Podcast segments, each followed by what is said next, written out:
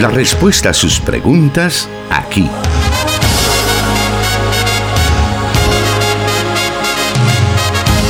En Solución Bíblica.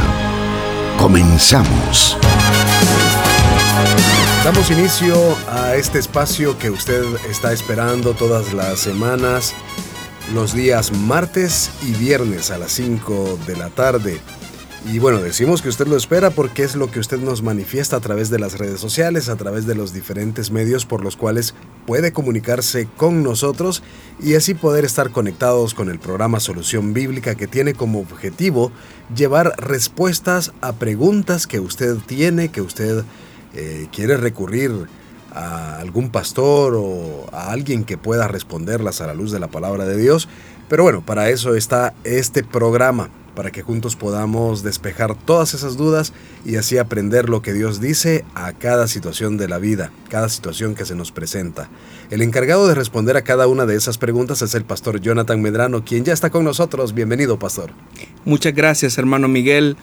Dios les bendiga a todos ustedes, estimados oyentes, que a través de las diferentes emisoras de radio ya están pendientes de la señal que se origina desde los estudios de Plenitud Radio en la ciudad de Santa Ana. Para nosotros es un enorme privilegio poder llegar a usted con este programa que, como lo dijo el hermano Miguel, tiene como finalidad y objetivo poder responder a cada una de las preguntas bíblicas que usted nos formula a través de los diferentes medios. Así que le invito para que pueda estar pendiente de esta transmisión porque tal vez su pregunta este día pueda ser respondida. Le invitamos entonces para que pueda conectarse con nosotros también a través de las redes sociales. Estamos transmitiendo por medio de Facebook Live en las páginas de Solución Bíblica, Plenitud Radio y Misión Cristiana Elim Santa Ana. A través de esos medios usted puede vernos, escucharnos y comentarnos, enviarnos sus preguntas. También nos puede escuchar en vivo a través de las emisoras Restauración 100.5 FM, 540 AM La Estación de la Palabra, 1450 AM Restauración San Miguel y se unen a nosotros también nuestros hermanos del occidente de Guatemala del 89.1 FM Cielo. Gracias por estar ya conectado con nosotros ahí en su casa, en su trabajo, en su negocio o en el tránsito. Hasta ahí un saludo muy especial. Quédese con nosotros la siguiente hora para que juntos aprendamos de la palabra de Dios. Vamos con la primera pregunta de esta tarde y nos dice así. ¿Por qué en el Antiguo Testamento se describe a Dios como un ser muy severo con el hombre y en el Nuevo Testamento vemos a Jesús hablando de su Padre como un Dios muy bondadoso y misericordioso?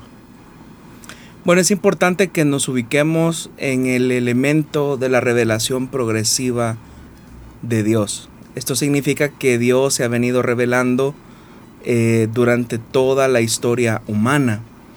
Y uno de los elementos claves para la comprensión de dicha revelación es que la intención de Dios eh, hacia la humanidad ha sido de búsqueda, ha sido de tener una relación real con, con el hombre. Sin embargo, esa relación se vio entorpecida a causa del pecado del ser humano, del pecado de la humanidad. Y obviamente que un Dios que es eternamente santo no se puede relacionar ni con el pecado ni con el pecador. Y por eso es que en el Antiguo Testamento una de las cosas que quedan más en evidencia es el elemento de la santidad de Dios. No es que ese elemento no se ve en el Nuevo Testamento, por supuesto que sí. Lo que ocurre es que en el Antiguo Testamento encontramos diferentes elementos o sombras que nos apuntan a una realidad superior o mayor que se encuentra en el Nuevo Testamento. Todos sabemos que la única forma en que Dios se puede relacionar con el hombre es a través de la santidad. Y por eso es que proveyó un camino perfecto por medio de Jesucristo como el Hijo de Dios. Él se convirtió en la ofrenda expiatoria como hemos hablado en otros programas y también se abrió a nosotros como el camino que nos conduce directamente hacia Dios. Siendo así las cosas, entonces ahora la humanidad puede encontrar en la persona de Jesús lo que es en realidad Dios. Por eso es que en algún momento Jesús dijo, el que me ha visto a mí, ha visto al Padre. Pero en esencia, ¿quién era Jesús? ¿Quién es Jesús? Jesús es una persona que vive en completa integridad o que su naturaleza es de perfecta santidad. Jesús también nos mostró el amor de Dios. Jesús también nos mostró el camino hacia el Padre por medio de Él mismo, siendo Él la verdad necesaria y única que el hombre necesita para encontrarse con Dios. Y todos estos elementos obviamente que se ven más claramente reflejados e iluminados en la persona de Jesús en el Nuevo Testamento. Por eso es que el escritor a los hebreos claramente observa en la persona del Señor cómo el cumplimiento de todas aquellas figuras del Antiguo Testamento eh, se ven cumplidas en la persona del Señor.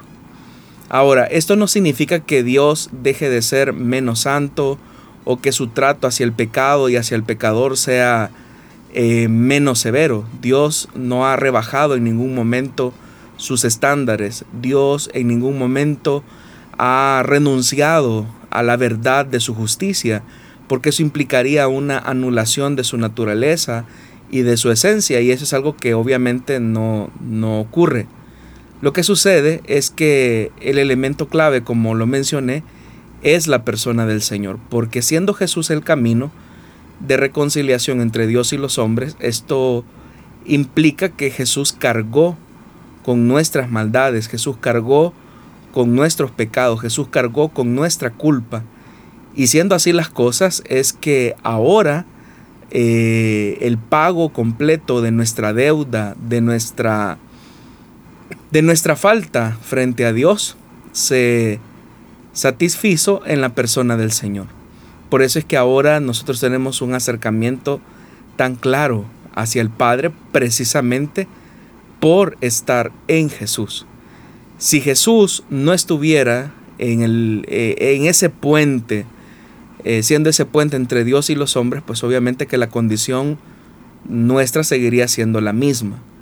Lamentablemente esta percepción que, o esta confusión muchas veces que se plantea en el hecho de ver a un Dios muy severo en el Antiguo Testamento y a un Dios muy bondadoso en el Nuevo Testamento, eh, es una comprensión bastante reduccionista que incluso en el siglo I, o más bien dicho en, las, en los primeros siglos de la era cristiana, condujo a serias eh, malas interpretaciones. Por ejemplo, una de las personas que comenzó a articular un pensamiento dualista eh, en, la comprensión de, de Dios fue Marción. Marción fue un hombre que entendió que el Dios de los judíos es un Dios implacable, iracundo, severo, un Dios sanguinario y que no era el Dios de Jesús.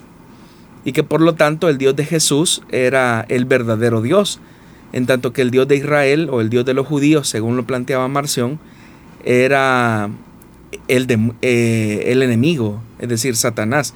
Marción llegó a ese, a ese tipo de interpretaciones y que el Dios del Antiguo Testamento le interesaba ocultar o eclipsar al Dios de Jesús. Ese tipo de ideas se suscitaron por no comprender el elemento de la revelación progresiva de Dios y cómo esa revelación progresiva también va colocando los fundamentos de lo que serían los pilares de la salvación que ahora tenemos en Jesús.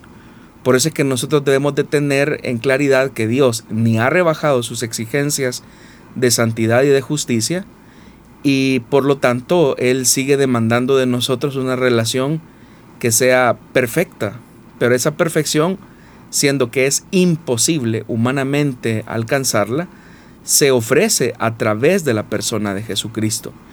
Sin Jesús nosotros no podemos llegar a Dios.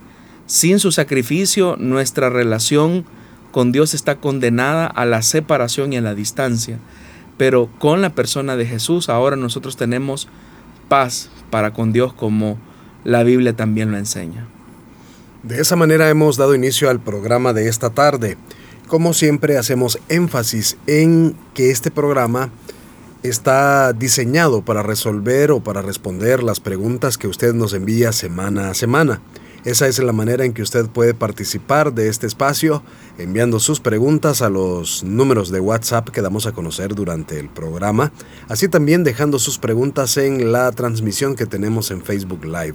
Le invitamos entonces a que pueda participar enviándonos sus preguntas y así juntos conocer la solución bíblica a ellas. Regresamos en un momento.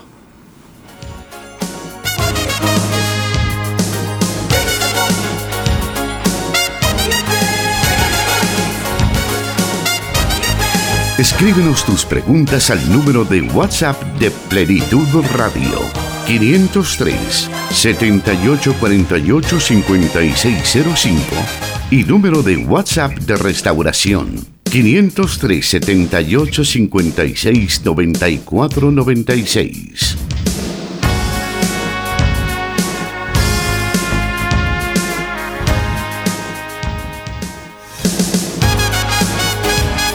Entonces escuchando las respuestas bíblicas en este espacio.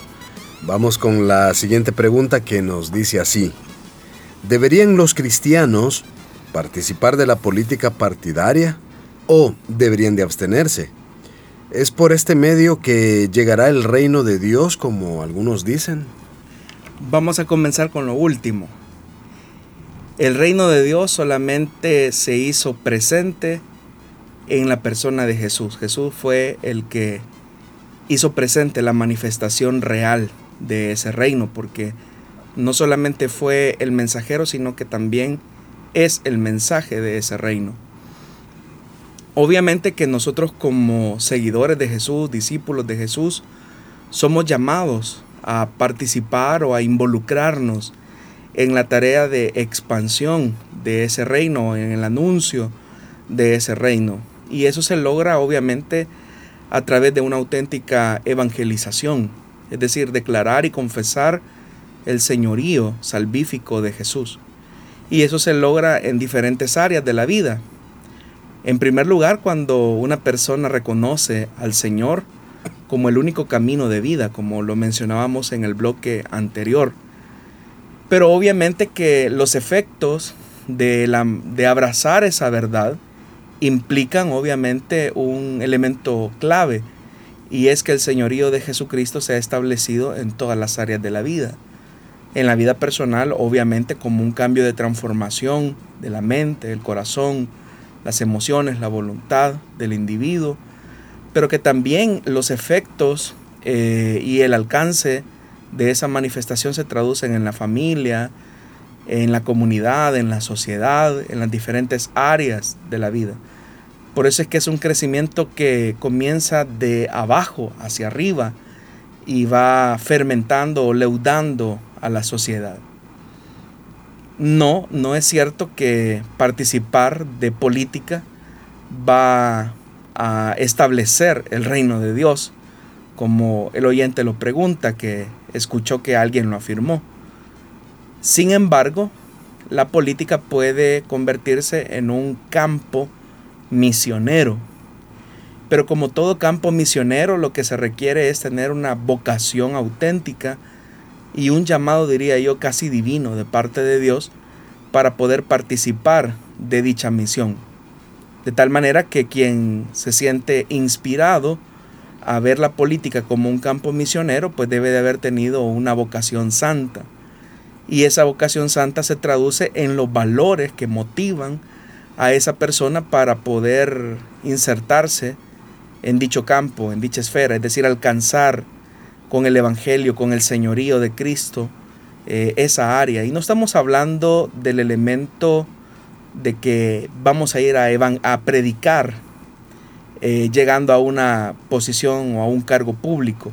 Estamos hablando que en el ejercicio del poder, en el ejercicio de la política, la persona manifiesta su ética, su naturaleza cristiana y por lo tanto refleja las verdades del Evangelio en el hecho de que, por ejemplo, no lo motiva a participar lo que pudiera motivar a cualquier persona que no conoce de Jesús.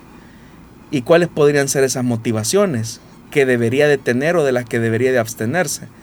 Por ejemplo, un cristiano que siente una vocación santa a participar de la política es alguien que no le motiva el elemento material, no busca la política como un medio para lograr solventar sus crisis económicas o tratar la manera de encontrar una satisfacción eh, individualista y mucho menos participar, promover o tolerar la corrupción, porque esos son valores antagónicos a la fe que dice proclamar cuando reconoce el señorío de Jesús. El otro elemento que también se vuelve indispensable es que siendo que ve a la política como un campo misionero al que se puede insertar y se puede participar, eh, los principios que rigen el ejercicio del poder, como ya lo dije, son los, los valores del reino. Y no estoy hablando solamente de aquellas cosas que son elementales, ¿verdad? Como por ejemplo el sí a la vida, lo cual es más que obvio, el reconocimiento de los valores familiares como la naturaleza y la composición eh, de lo que se entiende y se conoce como una familia. Todos esos elementos pues obviamente que no son negociables. Pero hay otros también, como por ejemplo el acceso a la justicia, a la verdad, la promoción de los derechos, eh, la confrontación en algunas ocasiones de los sistemas estructurales que oprimen la vida del ser humano y de la sociedad y que a la vez conducen a la desigualdad. Es decir, todos esos elementos que nacen de la práctica y de la esencia del cristianismo son los que deben de motivar al cristiano si desea y si se siente llamado a participar en el ejercicio público del poder. Pero la fe no debe de servir como una plataforma para ganar adherentes o simpatías políticas. Más bien la fe es la que debe de colocar el fundamento de sus acciones en el ejercicio público. Eso es un elemento indispensable.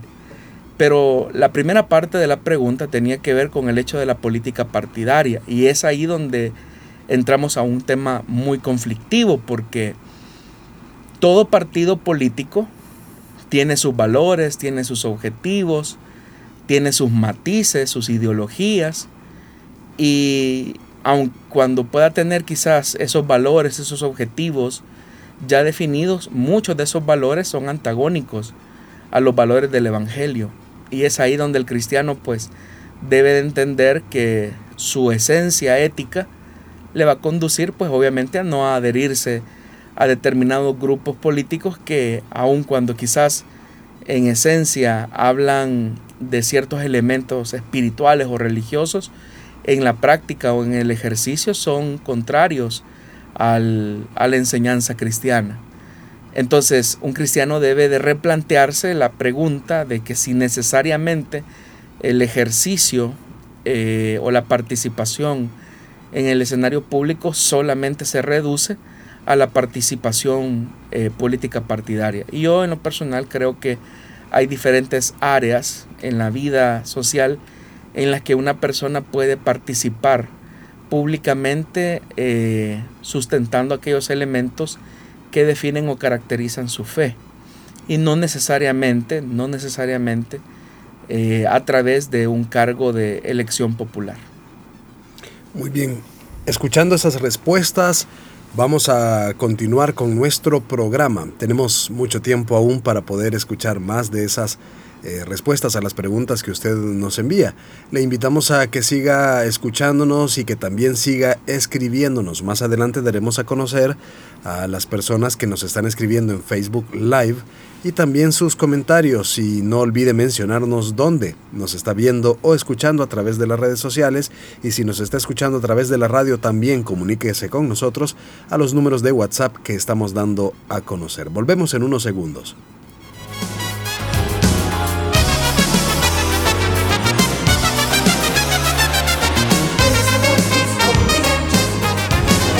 100.5 FM Restauración, transmitiendo en vivo. Solución Bíblica.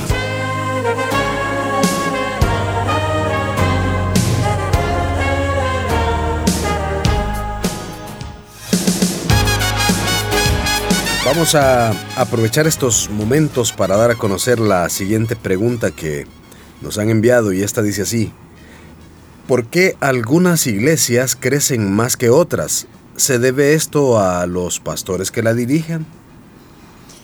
Bueno, al hablar acerca del crecimiento de una iglesia, eh, este se puede ver desde dos puntos de vista. Crecimiento cuantitativo y crecimiento cualitativo.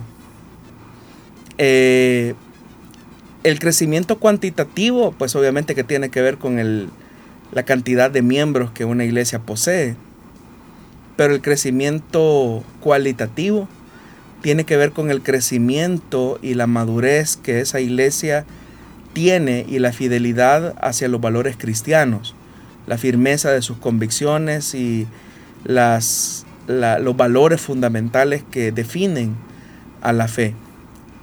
En ese sentido, podemos comenzar diciendo que el crecimiento de la iglesia es algo que Dios produce. O sea, la misma Biblia dice que el crecimiento lo da Dios. Es decir, no hay un esfuerzo humano, no hay una fórmula, un método que sirva para estimular el crecimiento de una iglesia en el, en el, sentido de los elementos que califican a una congregación como una, una parte del cuerpo de Cristo que está avanzando, que está creciendo, está estimulando eh, la participación y la madurez de los creyentes que pertenecen a dicha iglesia local.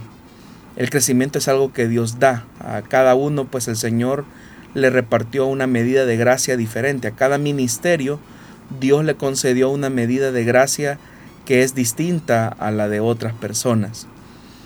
Ahora, como es un nivel de gracia que Dios le concede a los ministros, sobre ese nivel de gracia es que también el Señor va concediendo o va añadiendo a la iglesia los que Él ha predestinado para, para ser salvos. Pero hay ciertos elementos que son fundamentales. En una ocasión, leyendo un poco acerca de el ministerio, eh, leyendo un poco en, en, el libro de Elim de Joel Kominsky, el pastor Mario Vega tiene un capítulo en el que él escribe acerca de los valores que deben de permear el carácter de un ministro. Y por ejemplo, uno de los elementos que el pastor Mario Vega desarrolla eh, en ese capítulo es que el ministro debe de crecer en su llamado. Ese elemento de crecer en el llamado define básicamente también la naturaleza y el crecimiento de la iglesia. ¿Por qué razón? Porque ninguna iglesia va a poder crecer más que su, que su pastor.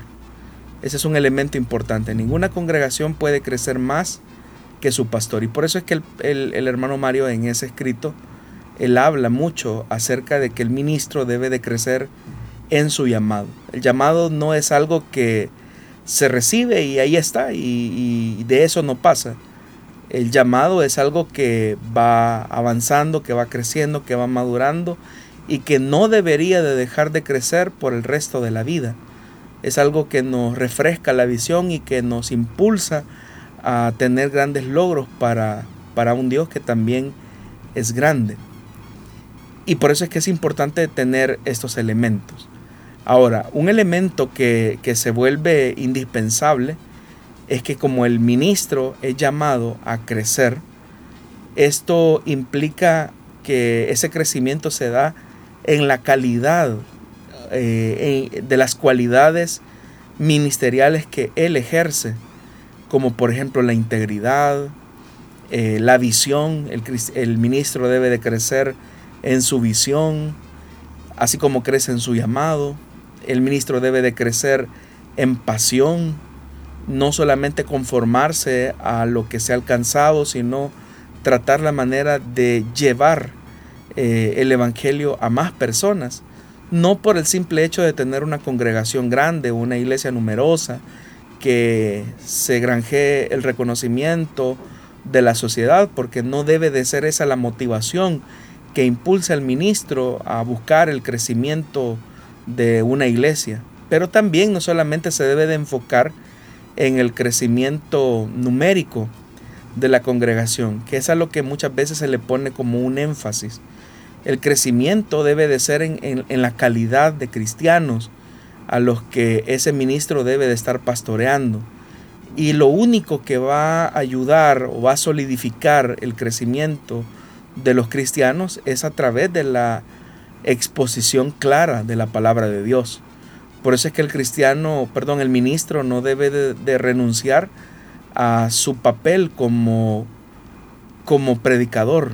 No estoy hablando de simplemente dar algún discurso bonito eh, o motivador como algunos lo hacen, sino que de verdad debe de tener un compromiso genuino con el mensaje de la palabra. Y de ahí que también eh, en ese capítulo que, al que hago mención, eh, también el pastor Mario Vega menciona que el ministro debe de crecer en la palabra. Es decir, no solamente eh, es suficiente con que usted leyó la Biblia hace mucho tiempo o que simplemente se conforme a tomar un pasaje de la Biblia, lo tome como un pretexto, saque ese pasaje de contexto para inventar alguna idea, sino que de verdad estamos hablando de un ejercicio sincero, honesto, eh, profundo de las verdades de la palabra y entender la realidad en la que la iglesia se encuentra rodeada en estos momentos específicos de la historia.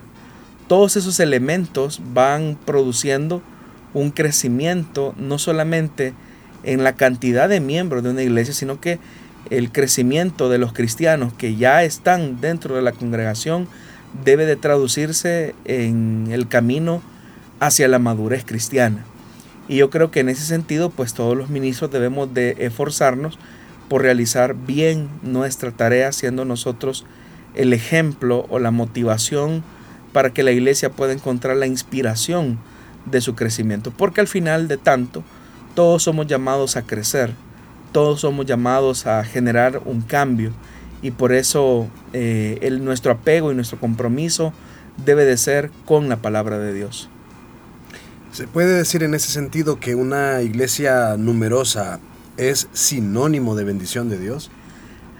El, bueno, el como Dios es el que produce el crecimiento, ¿verdad? Pero ahí es donde uno tiene que tener un gran cuidado, porque no necesariamente una iglesia que es numerosa eh, significa necesariamente que está creciendo en cualidades espirituales, y no necesariamente una iglesia pequeña es sinónimo de que no está creciendo en los elementos que la califican como en su tarea o en su misión acá en la tierra. Eh, utilizar los parámetros eh, de bendición sobre la base de los números no es el recurso más idóneo para determinar el auténtico crecimiento que es el que Dios está viendo. Porque aún el Señor Jesús era seguido por multitudes, pero Jesús no se dejaba engañar de las motivaciones de esas multitudes que le seguían. La Biblia dice que en el Evangelio de Juan se relata un pasaje bastante interesante y es que dice que muchas personas creían en Jesús, pero Jesús no creía en las multitudes. ¿Pero por qué ocurría eso? Porque las multitudes no necesariamente son sinónimo de una iglesia bendecida o son sinónimo de un crecimiento en la palabra de Dios. Puede ser que una denominación o un grupo religioso esté creciendo numéricamente, pero alejada o separada de la verdad bíblica, de la verdad escritural. Y el pastor puede pensar que está haciendo la voluntad de Dios porque está amasando y amasando gente en los edificios. Pero eso no es sinónimo de que se esté haciendo correctamente la misión que Jesús delegó.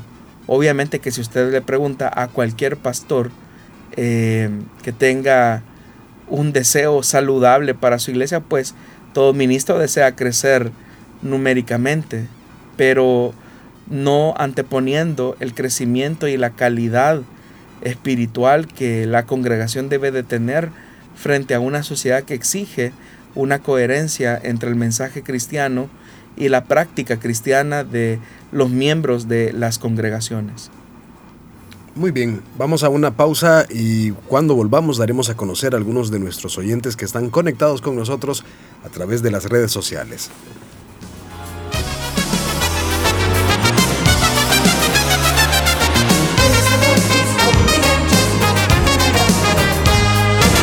Solución Bíblica Puedes escucharlo en Spotify.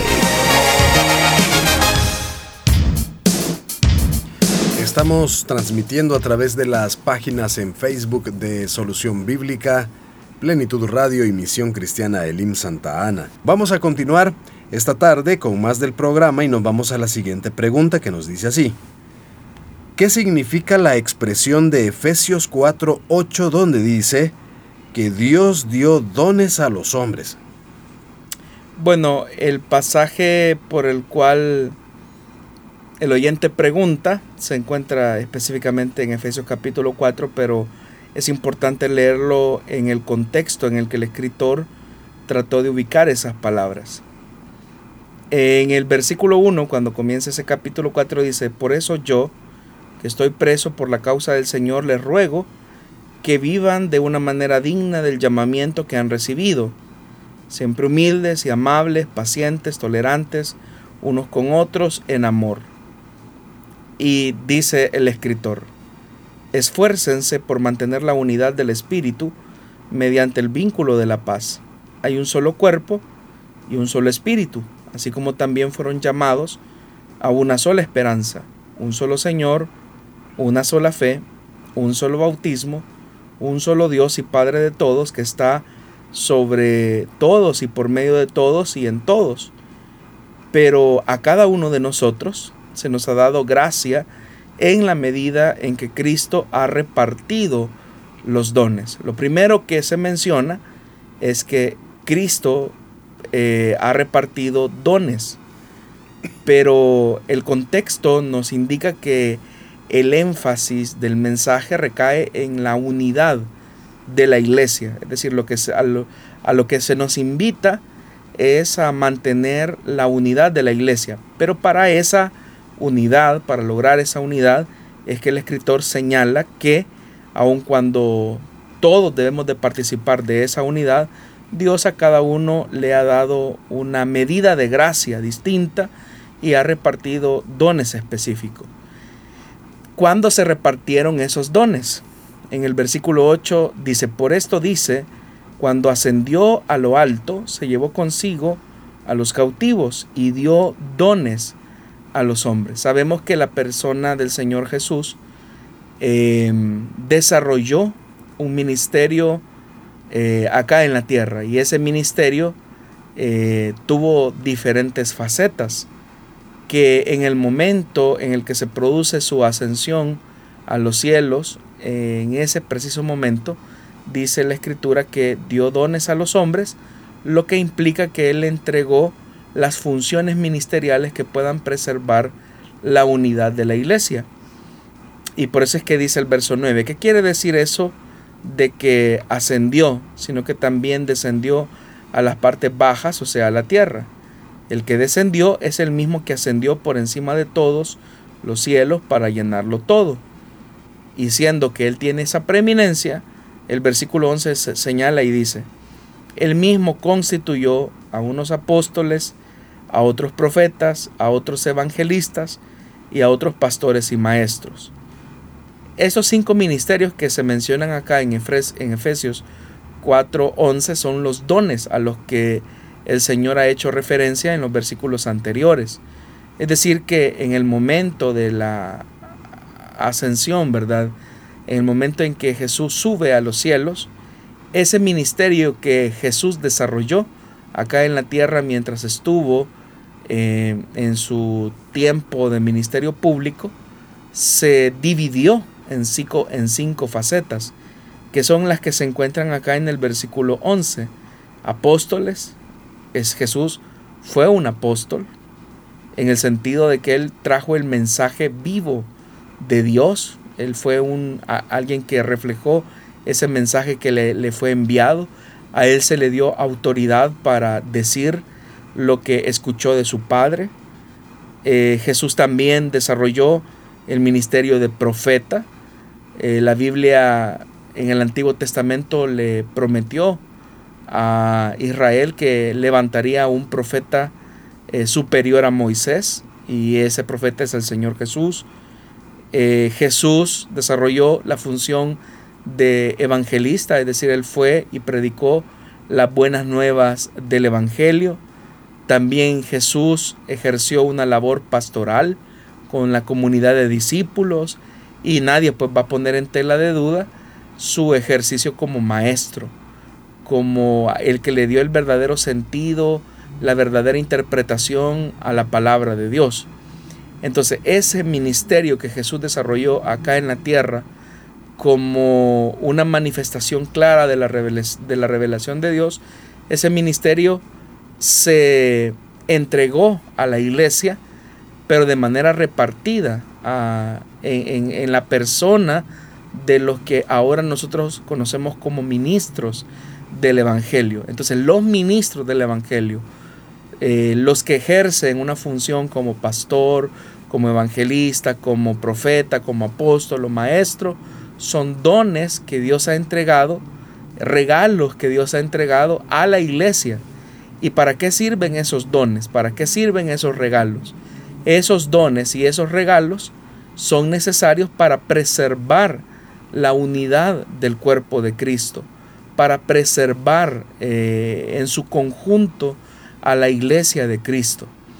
Nadie puede desempeñar, pues obviamente, los cinco ministerios al mismo tiempo, porque es, una, es una, función que solamente el Señor Jesús eh, desarrolló. Eh, puede ser que alguien en algún momento desempeñe un ministerio y luego otro, pero nadie puede desempeñar los cinco ministerios simultáneamente como Jesús lo hizo. Y por eso es que esa función se repartió y se entregó en estos cinco ministerios que encontramos en la carta de los Efesios. Ahora, ¿cómo operan esos dones que Dios entregó a la iglesia? Pues el mismo pasaje lo dice, que estos dones fueron entregados, en el versículo 12 señala, a fin de capacitar al pueblo de Dios para la obra de servicio, para edificar el cuerpo de Cristo.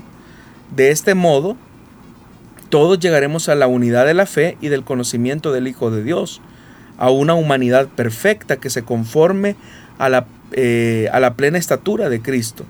Así ya no seremos niños zarandeados por las olas y llevados de aquí para allá por todo viento de enseñanza y por la astucia y los artificios de quienes emplean artimañas engañosas.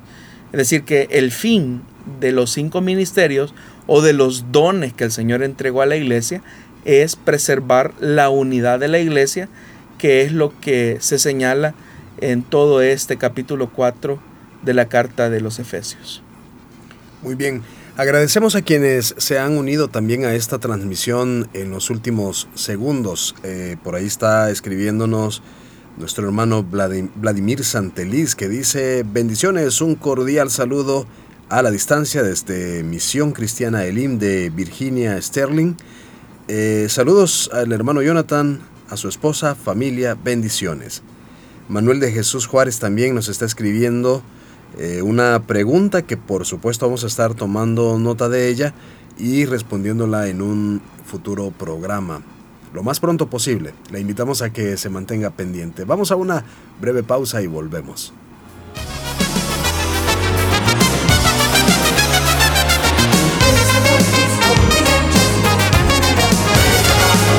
Búsquenos en Facebook como Solución Bíblica.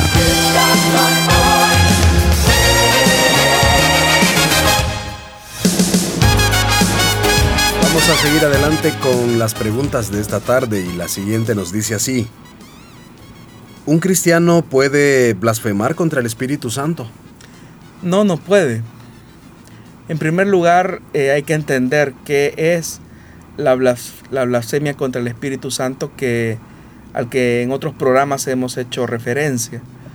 Eh, la blasfemia contra el Espíritu Santo es la resistencia que coloca una persona ante el llamado que el Espíritu Santo hace cuando pone la palabra de Dios que nos redarguye de pecado, cuando nos convence de que somos pecadores. Esa resistencia que una persona pone al mensaje del Evangelio, esa resistencia a recibir el perdón que solamente se ofrece en Jesús, es a lo que se le llama eh, la blasfemia contra el Espíritu Santo. que también la misma Biblia señala, ¿verdad? Que es un pecado imperdonable. ¿Y por qué es imperdonable? Porque siendo el único camino de salvación, se rechaza. Y, siendo que es el único, eh, ya no hay más salvación o no hay otro camino de salvación para los hombres. En ese sentido, el cristiano, por ejemplo, ha recibido, ha creído al mensaje de salvación que se ha anunciado por medio de la palabra de Dios y por el ejercicio de el Espíritu Santo en su acción regeneradora hacia los hombres. Entonces un cristiano obviamente no puede blasfemar contra el Espíritu Santo porque ha creído en Jesús, ha creído en el Evangelio, ha puesto su esperanza completamente en el Hijo de Dios. Y por eso es que no se, no se produce en él eh, este, este pecado de resistirse al llamado que Dios hace para salvación. Estamos todavía viendo más comentarios que nos envían nuestros, nuestros oyentes que están pendientes de nosotros. Por acá en la página de Solución Bíblica también se une a esta transmisión nuestro hermano Jacobo Molina que nos dice que se encuentra viéndonos en su teléfono. Él ya se encuentra en Misión Cristiana del IM de San Salvador, ya esperando el momento de dar inicio el, el servicio de esta tarde. Y qué bendición dice poder sintonizar este programa. Dios les bendiga hermanos Jonathan y Miguel. Gracias hermanos por estar siempre pendientes de la señal de las redes sociales. Podemos llegar a usted a través de estos de estos medios, también a través de las emisoras de radio que transmiten este programa y semana a semana durante el programa, pero también fuera del aire o fuera de los momentos cuando estamos en vivo, nos escriben y nos dan a conocer los diferentes lugares donde nos están siempre escuchando. Algunos de nuestros oyentes, por motivos de, que su trabajo no se los permite, no nos comentan en el momento, pero posteriormente están enviándonos sus mensajes, los cuales son bien recibidos, y por supuesto sus preguntas, que son lo que hacen de este programa algo muy, muy especial, que todos podamos eh, resolver esas dudas, que todos podamos escuchar lo que la Biblia tiene que decir respecto a cada situación de la vida. Vamos a hacer una breve pausa y volvemos con más.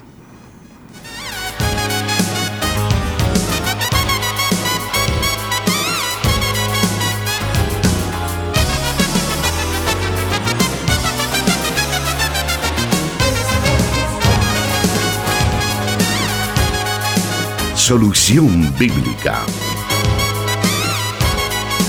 Puede escucharlo en SoundCloud.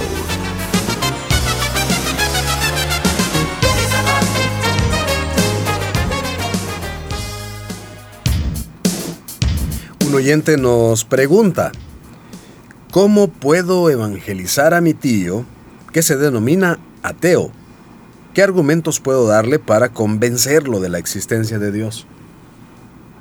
Bueno, en realidad lo que usted mejor puede hacer es persuadir a su tío con un buen testimonio y una coherencia de la fe que testifica.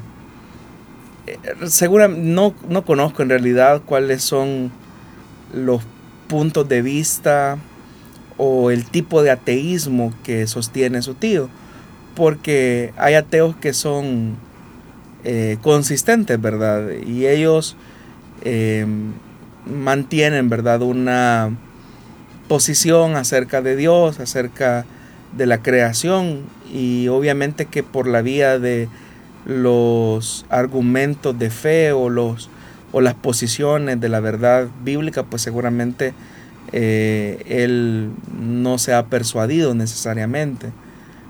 Pero nadie va a negar la eficacia de un buen testimonio, la coherencia que se tenga entre lo que se predica y lo que se hace. Ese puede ser el mejor argumento, el mejor mensaje que puede usted transmitir a su tío. Porque muchas veces sobre la base de la presentación de razonamientos o incluso a veces discusiones estériles, eh, ninguna persona ha llegado al conocimiento del Evangelio. Por otra parte, no se trata de convencer a una persona, porque Dios no necesita personas convencidas. Es más, en algún momento cuando la, la curia religiosa eh, le pedía o le demandaba a Jesús eh, señal, Jesús no les proporcionó eh, ninguna señal más la que hacía referencia al hecho de su muerte y su posterior resurrección, que sería la señal de Jonás a la que él hizo referencia. ¿Por, por, qué Jesús no lo hizo? Porque Él no espera que, que las personas crean sobre la base de la persuasión. Una persona convencida, una persona que simplemente abraza una identidad eh, de fe, no necesariamente ha tenido una conversión auténtica.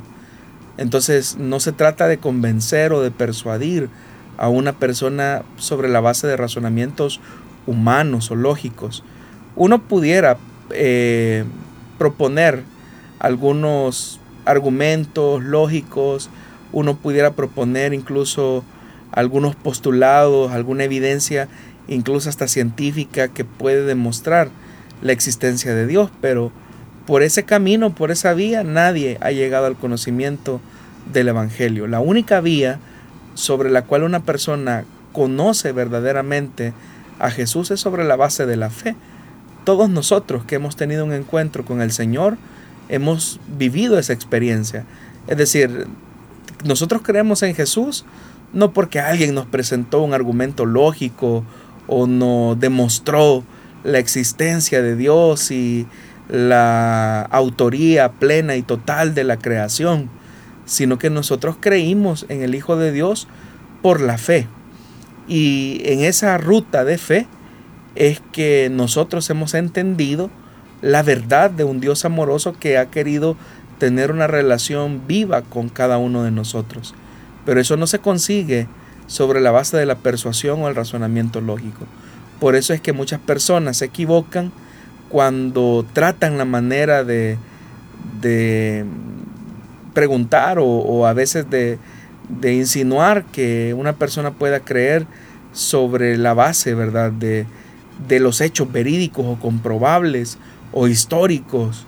¿Cuál es la evidencia que usted muestra de la resurrección, por ejemplo? Han habido personas que han preguntado ese tipo de cosas.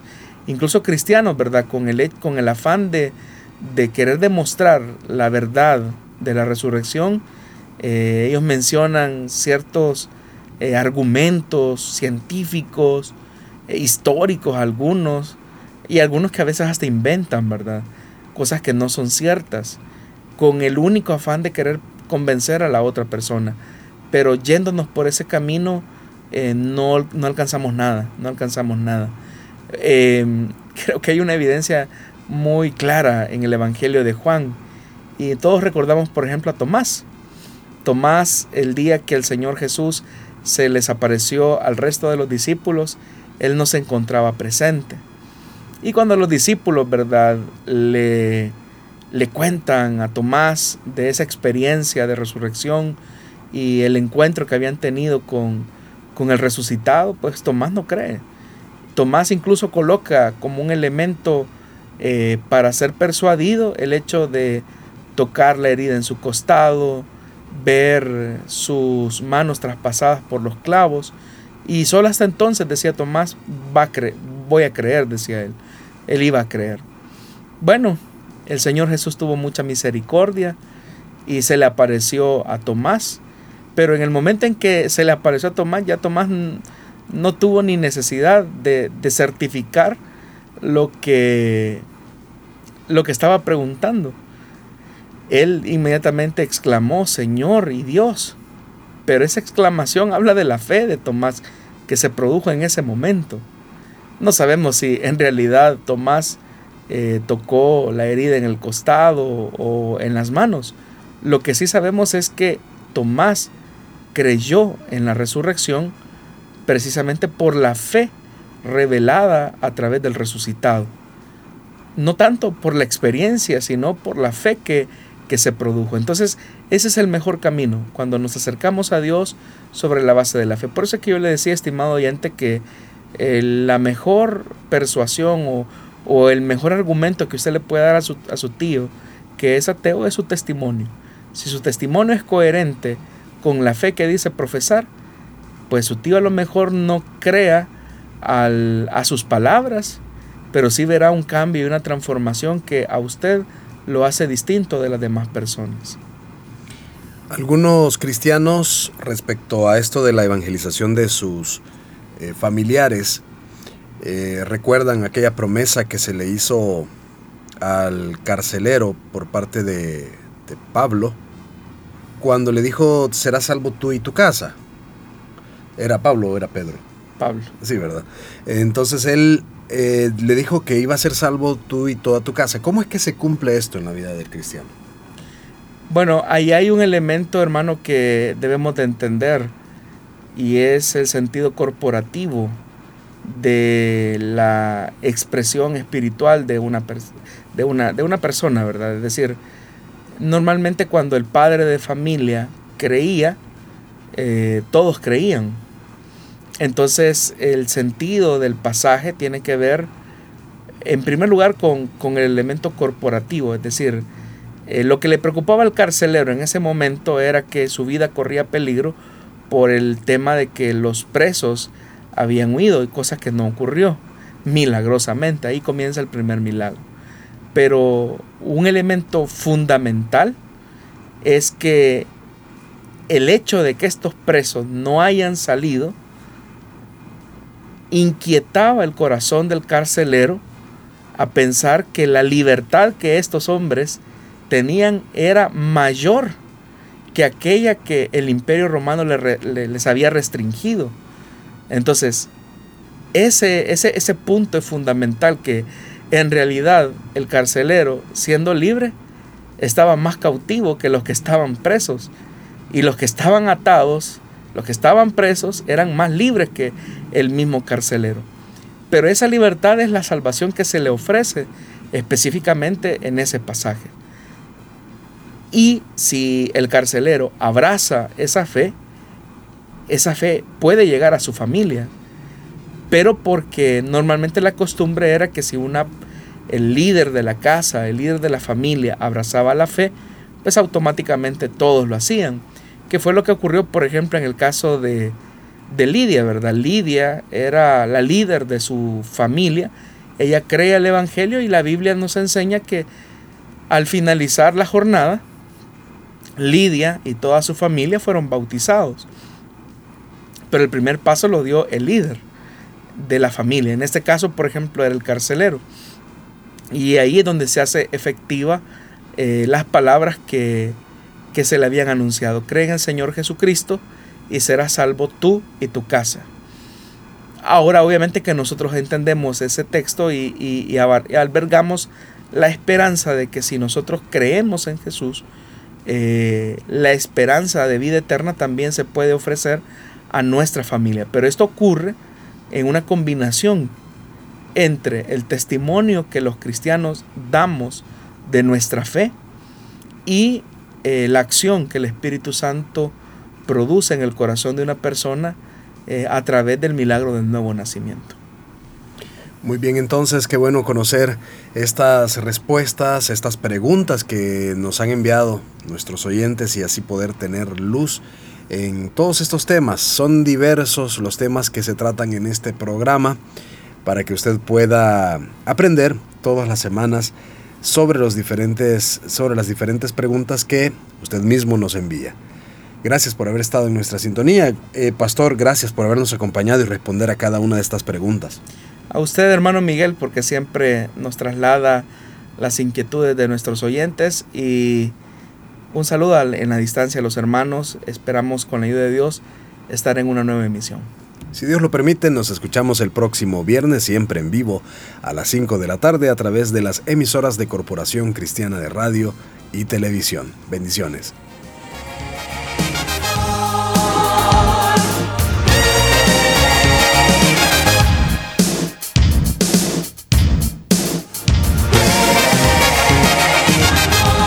Dios da la sabiduría y el conocimiento. Solución bíblica. Hasta el próximo programa.